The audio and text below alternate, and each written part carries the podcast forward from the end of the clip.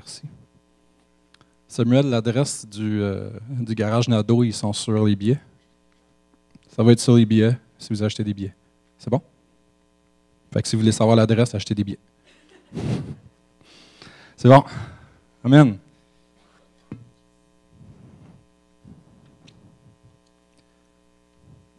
Ça va bien? Oui? Ah, on a deux, trois, c'est bon. Les autres, on va prier pour vous à la fin. OK? Il y a toujours cette option-là.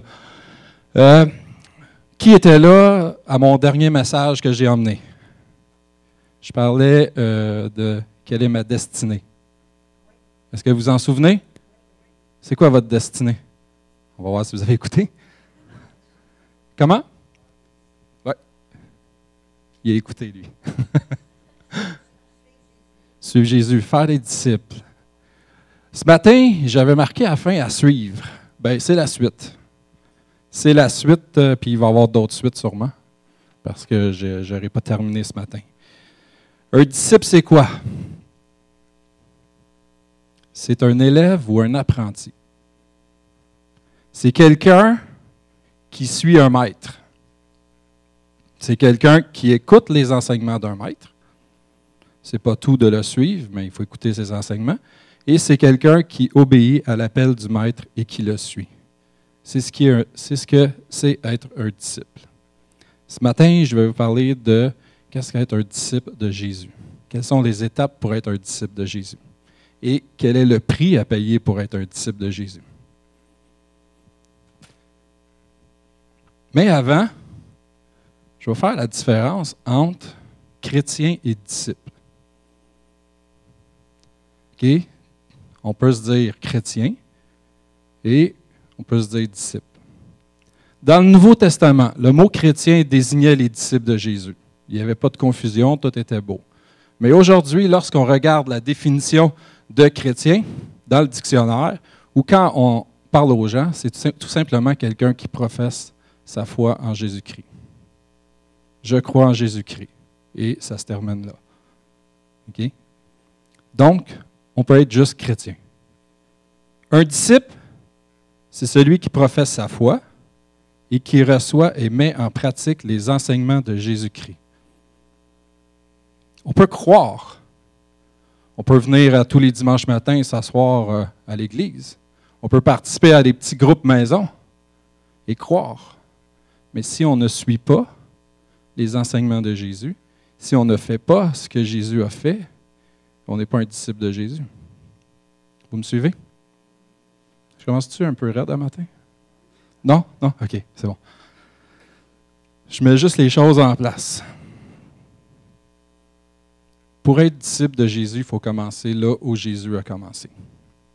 On va lire ensemble Matthieu 4, 17 à 22. Je vais vous laisser le temps de chercher dans vos Bibles, ceux qui ont encore des Bibles papier, les autres sur vos téléphones.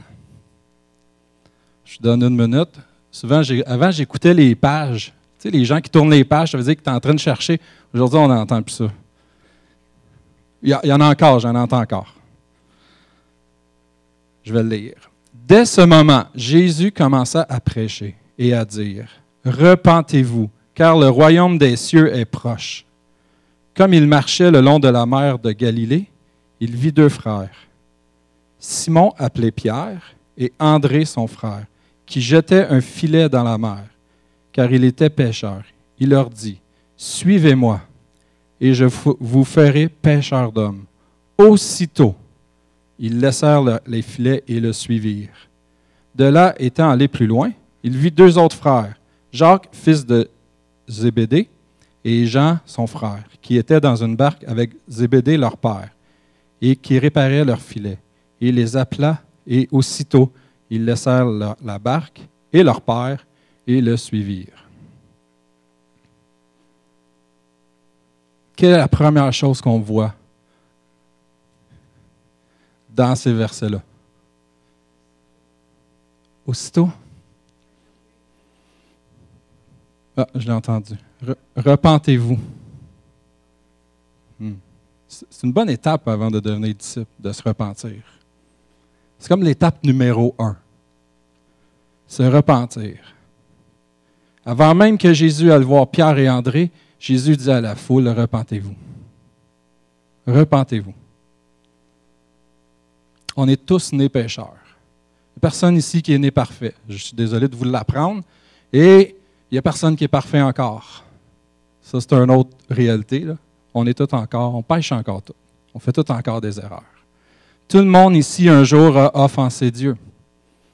Hein? On l'a tous fait. On a tous attristé Dieu un jour. Et quel est le, résultat? Quelle est la conséquence d'offenser Dieu? La séparation, c'est la mort. Romains 5, 23. Sans la, sans la repentance, notre récompense, c'est la mort. Le salaire du péché, c'est la mort. C'est marqué. Donc, pour être disciple de Jésus, il faut se repentir. Sinon, c'est la mort qui nous attend. Mais dans son amour, Dieu, qu'est-ce qu'il a fait? Il a envoyé son Fils mourir sur la croix. Et qu'est-ce qu'il a fait? Il ne faut pas s'arrêter là. Qu'est-ce qu'il a fait après? Il l'a ressuscité. C'est un tout. C'est pas juste Jésus est mort sur la croix, mais aussi le miracle de la résurrection après. Et pourquoi Dieu a envoyé Jésus mourir sur la croix? Pour nos péchés, pour prendre notre faute à notre place, pour payer le prix à notre place. C'est pour ça que Jésus est mort sur la croix et qu'il est ressuscité. C'est pour ça qu'il a souffert. C'est pour ça que la repentance est importante. Et on veut suivre Jésus, on veut être son disciple. Et euh, je vais juste prendre de l'eau. Et je vous mettre dans le contexte, OK, on veut suivre Jésus, on veut être son disciple, on veut être euh, à, son exemple, mais on sait déjà quel prix que Jésus a payé. Est-ce que c'est un prix qu'on est prêt à payer nous aussi? Parce qu'on veut suivre ce que Jésus fait. On veut être disciple de Jésus. Donc, si tu es disciple de Jésus, tu vas, être prêt à payer le même prix que lui a payé. je vais revenir là-dessus plus tard. Mais je veux juste qu'on saisisse bien l'importance de ce que c'est être disciple de Jésus. Ce n'est pas une petite affaire. Ce n'est pas une, euh, pas une, une, balade sur le bord de la plage, être disciple de Jésus. C'est rempli d'aventures, c'est le fun, mais il y a des défis aussi. On va se dire la vérité.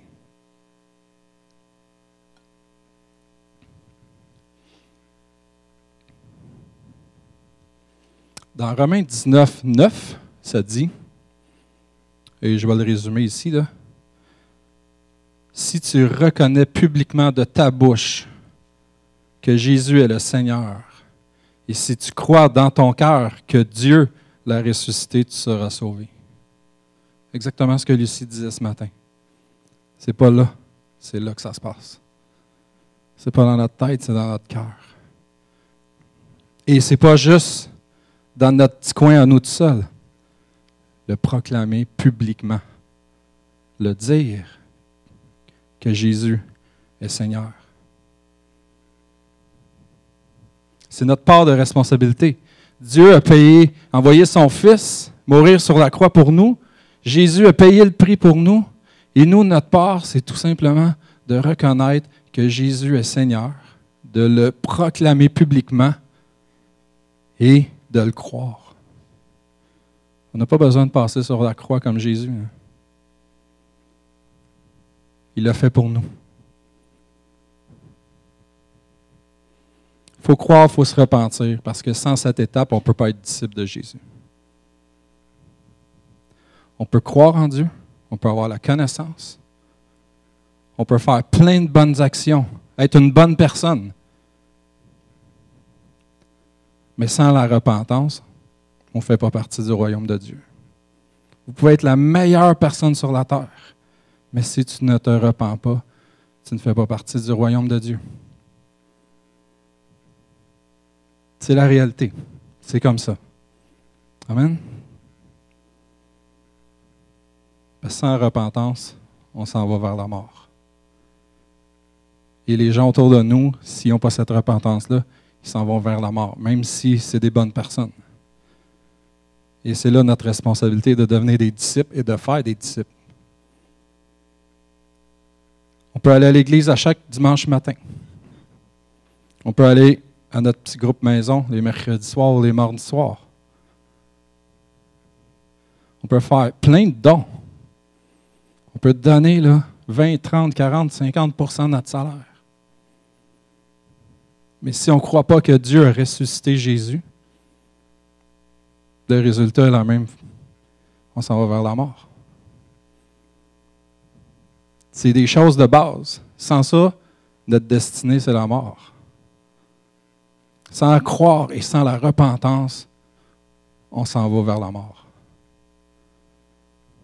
J'ai goût de dire bon dimanche matin.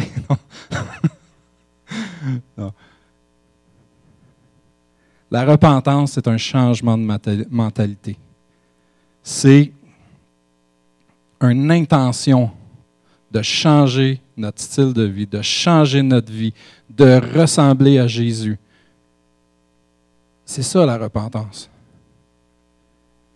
En reconnaissant d'avoir offensé Dieu.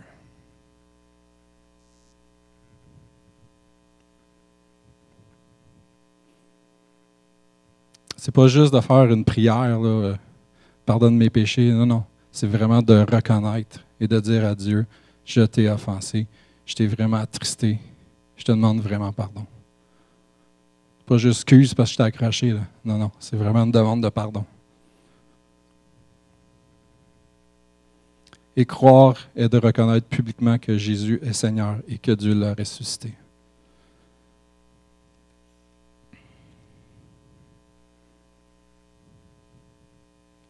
Est-ce que le fait de croire fait de nous des disciples de Jésus? Je l'ai dit tantôt. tu suis, Estelle, c'est bon. On peut croire, mais croire ne fait pas qu'on suit Jésus. Suivre quelqu'un, c'est une décision qu'on prend. Faire comme l'autre, c'est une décision qu'on prend. Si, si je veux construire un meuble, OK, et que je n'ai aucune connaissance en ébénisterie, qu'est-ce que je vais faire? Je vais aller trouver quelqu'un qui a les compétences pour me montrer et je vais suivre ce qu'il me dit. Je ne vais pas juste croire qu'il est bon en ébénisterie. Je crois que tu es bon en ébénisterie, super, je m'en vais, je vais aller construire mon propre meuble. Il y a des bonnes chances que. En tout cas, moi, je ne suis vraiment pas manuel, OK, en passant. Ma femme peut le confirmer. Donc, je peux monter une bibliothèque et finir en chaise, tu sais, genre. Je suis vraiment pourri. Et euh, je suis artistique plus, c'est ça. Mais si je veux apprendre quelque chose, je vais me mettre en contact avec quelqu'un qui va me le montrer et je vais suivre les étapes de ce qui, ce qui va m'enseigner. Et si je suis ces étapes, et si je pratique, et si je mets en pratique tout ça, je vais arriver à faire un meuble. ça va peut-être demander bien ben, du temps pour ma part, mais je vais réussir à faire un meuble parce que je vais avoir suivi les instructions du maître, je vais le dire comme ça, de la personne qui a la connaissance, et je vais réussir à faire un meuble. C'est comme ça. Avec Jésus, c'est la même chose. Vous comprenez? Donc, Jésus nous donne la réponse dans Matthieu 4, 19, le texte qu'on a lu tantôt, en disant à Pierre, Suivez-moi, et je ferai de vous des pêcheurs d'hommes. Donc, il y a une question de suivre. Est-ce que Jésus est arrivé, puis il a vu la barque, puis là, il a envoyé la barque, il a poussé la barque, va-t'en au large la barque, il a mis le filet dedans, puis il a dit ah, Vous n'avez plus de barque, fait que suivez-moi. Là, il les a pognés par la main, il les a attachés après lui, puis là, il les a tirés avec lui. Non, c'est pas ça qu'a fait Jésus il leur a fait une proposition. Suivez-moi. On le voit plus loin aussi avec euh, les deux autres amis, Jacques et euh, blanc de mémoire, Jacques et Jean. Oui, c'est ça. Jean-Jacques. Euh, c'est la même chose, Jésus leur propose. Et Jésus n'a pas fait la même chose. Il a mis le père dans, la barque, puis il a poussé votre au, au large GBD. Moi, je prends tes fils, puis je m'en vais avec. Non, non, il a fait une proposition. Suivez-moi. Donc, il y a une décision qu'on doit prendre de dire, est-ce que je suis Jésus? Est-ce que je veux faire la même chose que lui?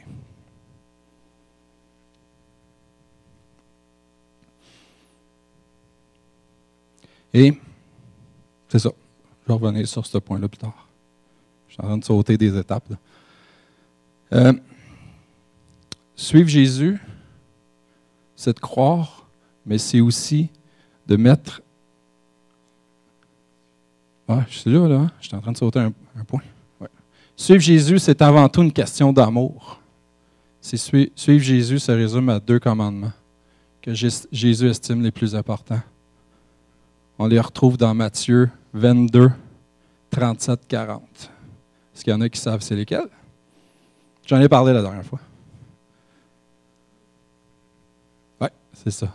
Le premier commandement est que tu aimeras le Seigneur ton Dieu de tout ton cœur, de toute ton âme et de toute ta pensée. Il devient numéro un dans ta vie. Il devient le premier c'est celui que tu aimes plus, que tu aimes plus que ta femme. J'aime Dieu plus que j'aime ma femme. Désolé, chérie. Mais vous savez qu'est-ce que ça fait d'aimer Dieu, puis que Dieu t'aime, puis qu'il te remplisse de ton amour? De son amour, plutôt? Qu'il te, remplisse de son amour? Ça veut dire que j'aime tellement que j'aime encore plus ma femme que si elle serait numéro un dans ma vie. C'est ça que ça fait le résultat d'aimer Dieu encore plus. D'être qu'il soit le premier dans ta vie, c'est que tu aimes les autres autour de toi. C'est Matthieu 22, 37, 40. Le deuxième commandement est que tu aimeras ton prochain comme toi-même. Il y a deux choses là-dedans. Aimer son prochain comme soi-même. Comment tu veux aimer les autres si tu ne t'aimes pas toi-même? Il faut apprendre à s'aimer soi-même. Et la façon qu'on va apprendre à s'aimer soi-même, c'est d'aller dans les bras de papa, de se laisser bercer par son amour, puis qu'il vienne amener la guérison, qu'il vienne penser les blessures. Et il y a tout un processus là-dedans. Je ne vais pas rentrer là-dedans, mais vraiment, quand tu te colles à Dieu, il vient guérir tout ce qui est, qui est blessé à l'intérieur de toi. Parce que son amour est tellement grand qu'il fait fuir les choses qui nous font du mal. En tout cas, moi, c'est le Dieu que, que je sers, c'est mon papa, il est comme ça. Quand ça ne va pas, je me pitche dans ses bras, je rentre dans sa présence et les choses fuient. C'est comme ça. Donc, aimer les autres, aimer ton prochain, si on n'est pas prêt à faire ces deux choses-là, ces deux commandements-là, ça va être difficile d'être un disciple de Jésus. Si tu n'es pas prêt à avoir une relation d'intimité avec Dieu, d'être proche de lui, de l'aimer de tout ton cœur, ça va être difficile d'être un disciple de Jésus. Parce que Jésus, dans la parole, dans le Nouveau Testament, tout ce qu'il parle, c'est à propos de son Père. Tout ce qu'il dit, c'est à propos de l'amour pour son Père. De l'amour que son Père a pour nous et de l'amour qu'on doit avoir pour son Père. C'est de ça que Jésus parle dans la Bible. Quand on lit le Nouveau Testament, c'est ça. Tout le long Dieu, du, du début la Genèse jusqu'à l'Apocalypse, il est question de Dieu, il est question d'aimer Dieu et de l'amour de Dieu vers nous. Donc, si on n'est pas prêt à aimer Dieu, on ne sera pas prêt à être disciple. Et l'autre chose que Jésus dit, c'est aime ton prochain. Si on n'est pas capable d'aimer notre prochain, Jésus, tout le long qu'on voit faire son ministère, il aime les autres. Il aime même ceux qui ne l'aiment pas. Il nous dit ça. Et si on n'est pas prêt à faire ça, on n'est pas prêt à être disciple de Jésus. Vous comprenez? Que ce n'est pas juste de croire et de s'asseoir sur une chaise le dimanche matin, mais c'est plus grand que ça. Et c'est quelque chose qu'on apprend. C'est quelque chose qui, euh, quand on se colle à des gens, autour de nous qui aiment Jésus, ben, on apprend à aimer Jésus, on apprend à aimer Dieu, on apprend à travailler sur nous. Et c'est ça. Amen.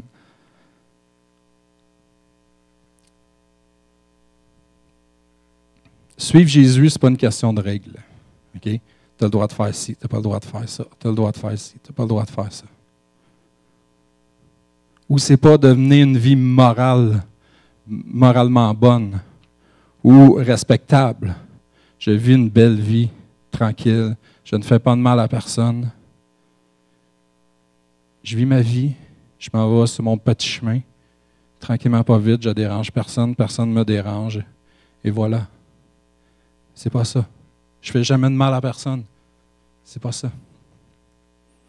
Il s'agit d'aimer Dieu et de trouver son plaisir en lui.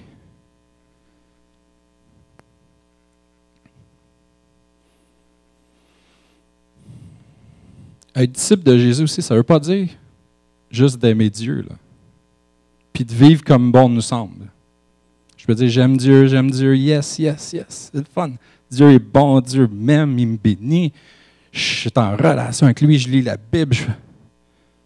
Mais, en dehors de ces petits moments-là, je fais ce que je veux. OK? C'est pas ça non plus. C'est de suivre. C'est de suivre ce que Jésus nous a laissé dans sa parole.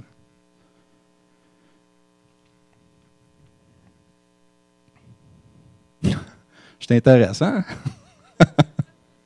c'est bon. On va dire que c'est le Saint-Esprit qui l'a. Euh, c'est correct. Je vais faire plus de. Ah! Non. ouais. C'est pas mon genre, c'est plate. Non, c'est bon. Lorsque nous décidons de devenir le disciple de quelqu'un, cela veut dire que nous voulons ressembler et faire comme lui. Donc, on veut devenir le disciple de Jésus. On prend la parole, on regarde ce qu'il a fait et on fait comme lui. Donc, pensons un petit peu à ce que Jésus a fait. J'en ai parlé un peu tantôt. Il a payé le prix en prenant notre place sur la croix. Ce que je viens de dire, c'est qu'un disciple, c'est que tu suis les traces et tu veux faire la même chose que ton maître. Vous me suivez? Jésus, qu'est-ce qu'il fait? Il a marché pendant quelques années, fait quelques miracles, il a répandu la parole, il a prêché, il a amené des sermons, il a tout fait. Il nous a montré comment aimer les gens, il a enseigné à ses disciples et il a souffert sur la croix. Il s'est fait flageller, épine de couronne sur la tête, il est allé à la croix, il est mort pour nous et Dieu l'a ressuscité. Est-ce que nous sommes prêts à payer un prix comme ça pour les gens, pour nos prochains autour de nous? Est-ce qu'on est prêt à faire ça?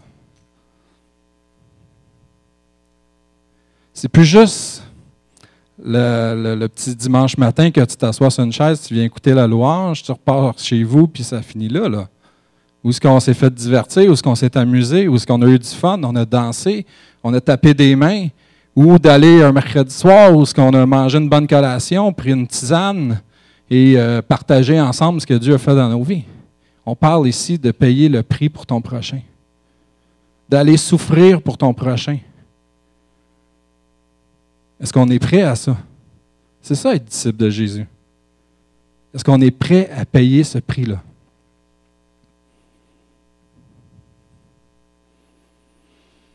Souvent dans nos vies, on a un plan de match. On va faire une petite illustration. Je mets un point B ici et je vais mettre, pas trop loin, hein, je vais t'essouffler, un point A. Je dis ça, je rentre comme dans un, rôle prendre une gorgée d'eau.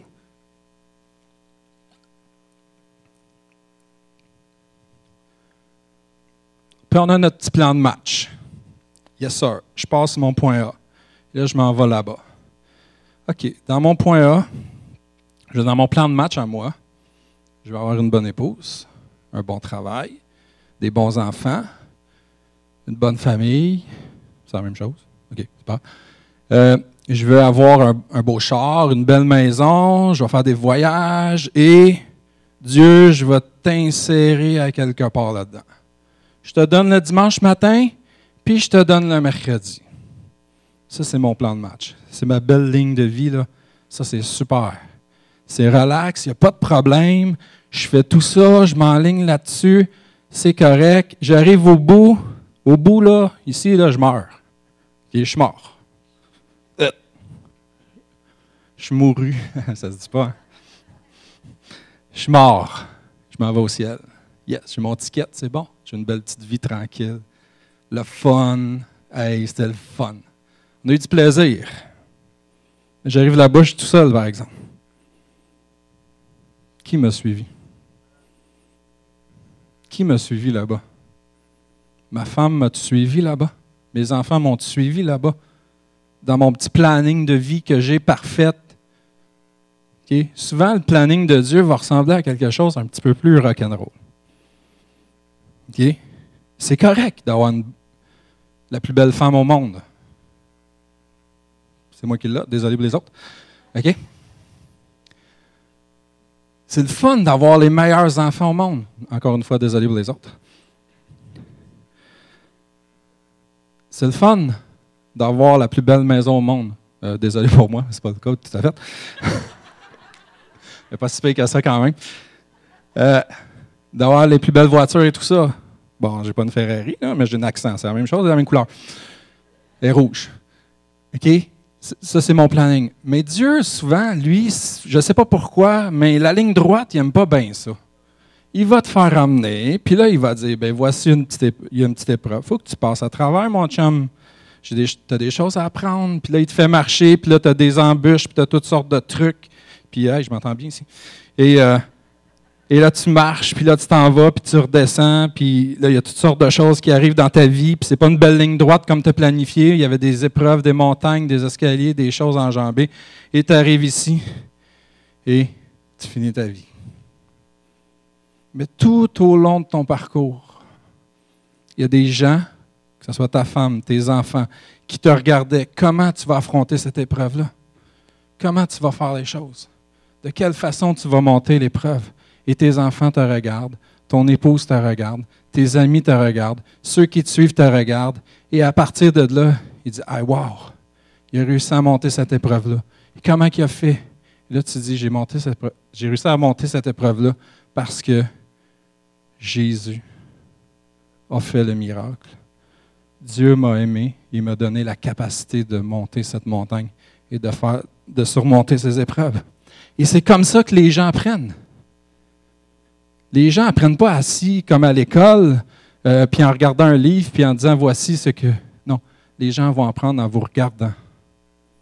Mes enfants apprennent en me regardant. S'il arrive une situation et je me fâche, ce qui arrive à l'occasion, et que je réagis mal, mes enfants le voient.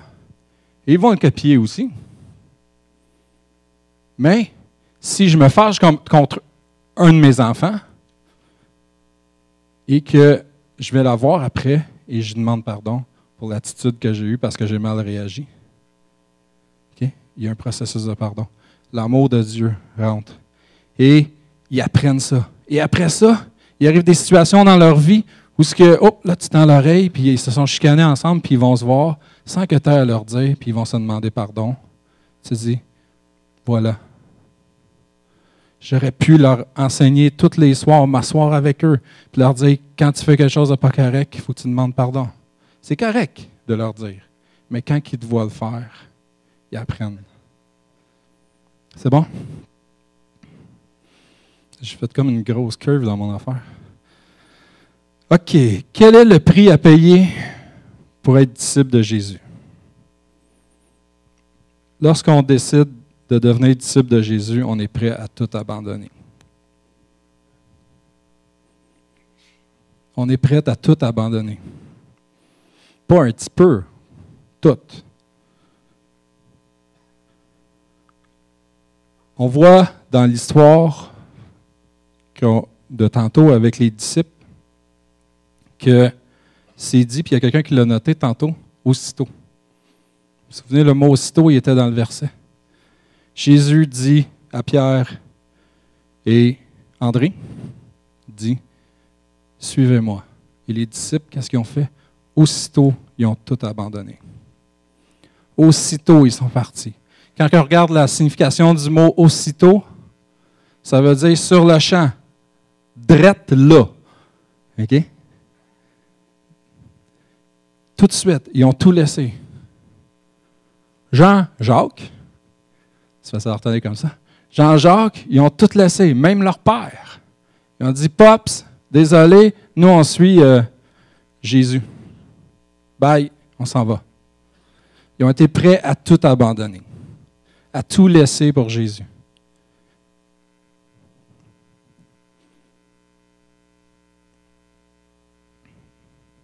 Leur plan de vie, leur plan de carrière, tout ce qu'il y avait, n'était plus le leur, devenait celui de Jésus. Ils ont décidé de suivre Jésus, donc ça devenait le plan que Dieu avait pour leur vie. Ça devenait ce qu'il y avait. C'était plus, c'est plus nous qui insère Dieu dans notre planning. C'est Dieu qui nous insère dans son planning, dans son plan. Je n'insère plus Dieu dans mes affaires, mais Dieu m'insère dans son plan de vie. C'est simple, mais c'est pas facile.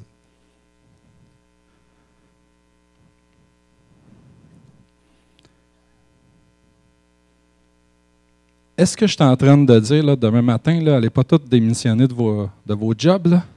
C'est pas ça que je suis en train de dire. OK? Vendez pas toutes vos maisons. Si vous les vendez à rabais, venez me voir. OK? Non, c'est pas ça que je suis en train de dire. On a tous, à quelque part, une barque dans notre cœur. On a tous, à quelque part, des filets dans notre cœur qui nous empêchent d'être un disciple de Jésus. Il y a toutes des choses qu'on doit abandonner, qu'on doit dire et pousser au large la barque et de dire ça, ça m'empêche d'être un disciple de Jésus? Ça, c'est difficile de payer le prix pour ça. C'est difficile, si j'enlève ça, Dieu, ça va être dur de, de, t'insérer dans mon planning parce que ça, là, cette barque-là, je veux la garder. Non, il faut que les barques partent. Pouf! Bonsoir. Fais un trou dedans, ils vont couler. Comme ça, on va pas obligé de revenir. Mais c'est ça. Marc 8, 34 explique bien ce que je suis en train de dire.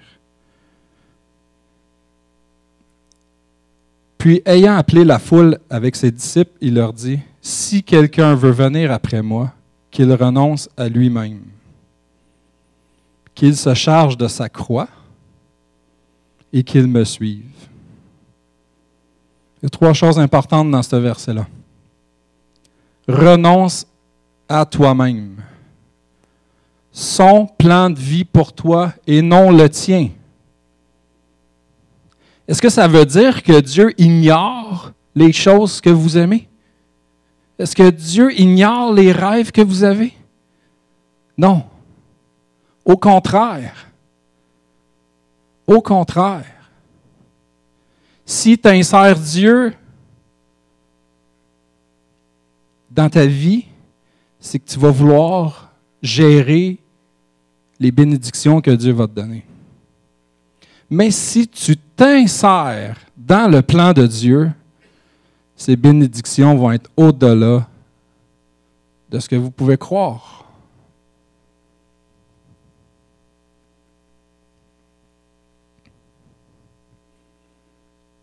Lorsque Dieu dit Lève-toi à 6 heures le matin, pour aller prier ou pour écrire un mot à des jeunes. J'utilise l'histoire de quelqu'un.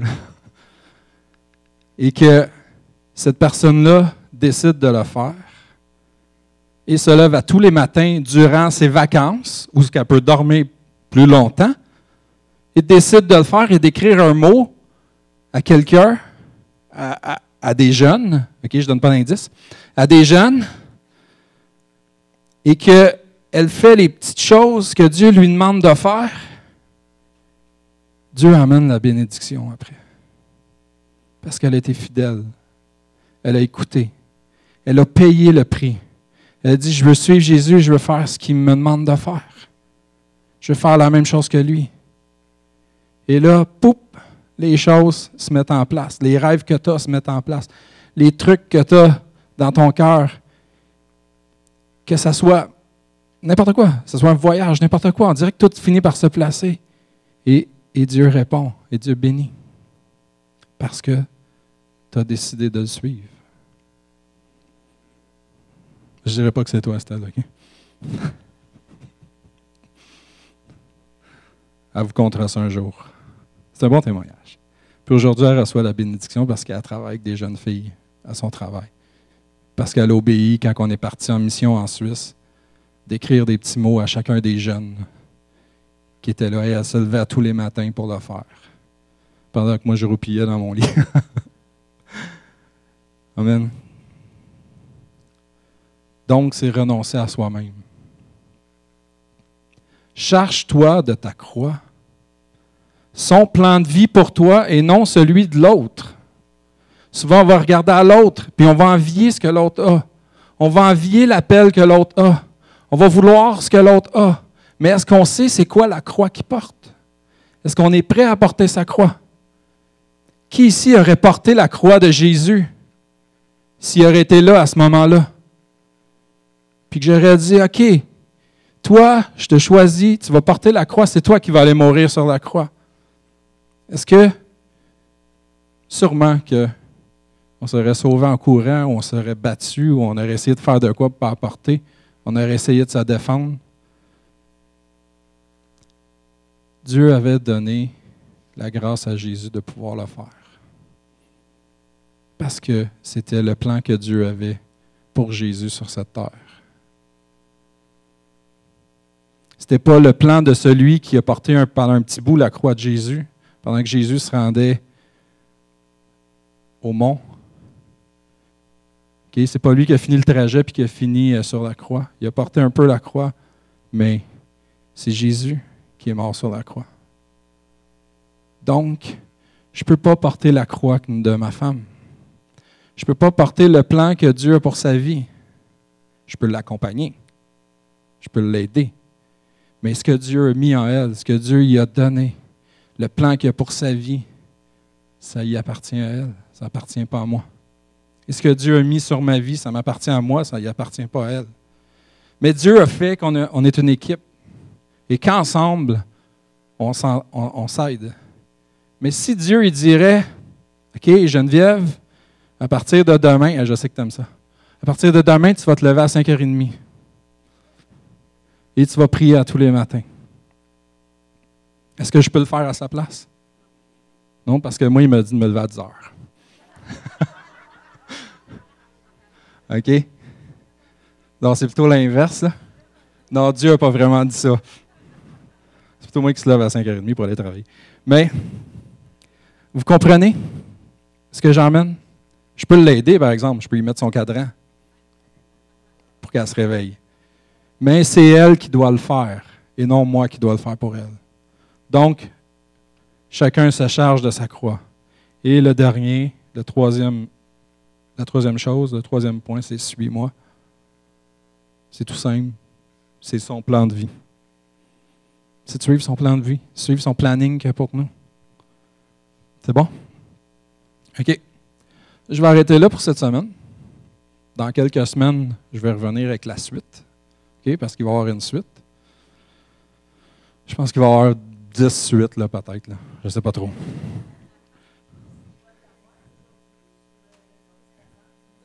Oui, oui. Vous allez pouvoir le réécouter. Pour la première fois, en plus. Vous allez l'écouter au complet. si jamais vous avez de la difficulté à vous endormir à soir, vous savez quoi faire. Oui. C'est bon. On a le droit de s'amuser, hein? Oui. Moi, mon papa, il est plein d'amour, mais il est aussi plein d'humour. Si Dieu n'est pas, plein d'humour pour vous, venez, on va prier pour vous. Parce que moi, il m'en fait plein de blagues. Il me joue des tours. Amen. En résumé, être disciple de Jésus implique de se repentir, de croire en sa mort et sa résurrection et de le suivre. Être disciple de Jésus, ça implique de suivre les commandements de Dieu dans Matthieu 22, 37, 40, qui est d'aimer Dieu, aimer les autres comme soi-même. Et être disciple de Jésus implique d'être prêt à payer le prix. en renonçant soi-même et en quittant la barque et nos filets. Amen. Super. Lucie, je te laisse le temps de finir d'écrire. Tu n'as pas de mémoire. Je peux te donner mes notes? Oui? Je vais te les mettre mélangés, comme ça. Tu... il y a des chiffres décrits en bas avec des pages. Amen. On peut se lever ensemble?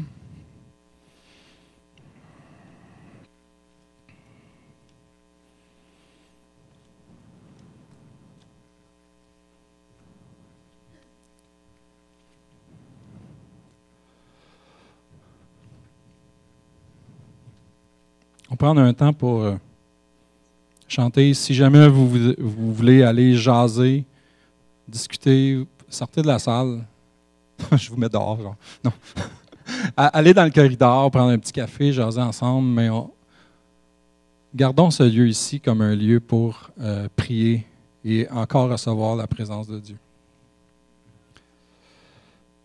Je vous dirais cette semaine, posez-vous la question. Et posez la question à, Jésus, à Dieu dans votre temps. Et demandez-lui, c'est quoi la barque? C'est quoi le filet qui vous empêche de devenir son disciple? Qu'est-ce qui vous empêche de devenir son disciple? Et après, posez-vous la question et dites, est-ce que je suis prêt à payer le prix? Est-ce que je suis prêt à payer le prix pour Jésus? Pour suivre Jésus? Dans cette histoire-là, il n'est pas question de nous, il est question de lui. Ce n'est pas à propos de moi, mais c'est à propos de lui. C'est lui qu'on suit. Et on veut étendre son royaume. On veut voir les gens autour de nous être changés. On veut voir les gens, si on veut voir cette ville être transformée. Mais est-ce qu'on est prêt à payer le prix pour être ses disciples? Et d'aller et de faire des nations des disciples. D'aller et de former des disciples de Jésus qui vont suivre ses, ses préceptes, ses principes, ses commandements. Est-ce qu'on est prêt à payer ce prix-là?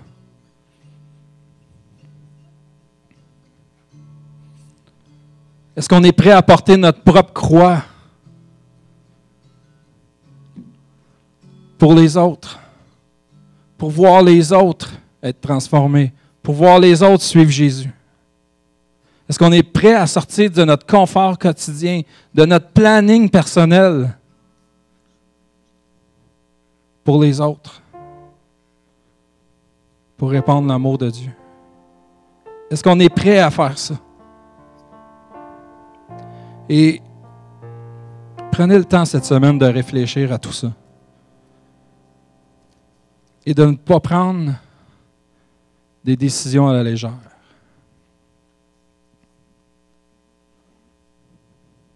Alléluia, Jésus.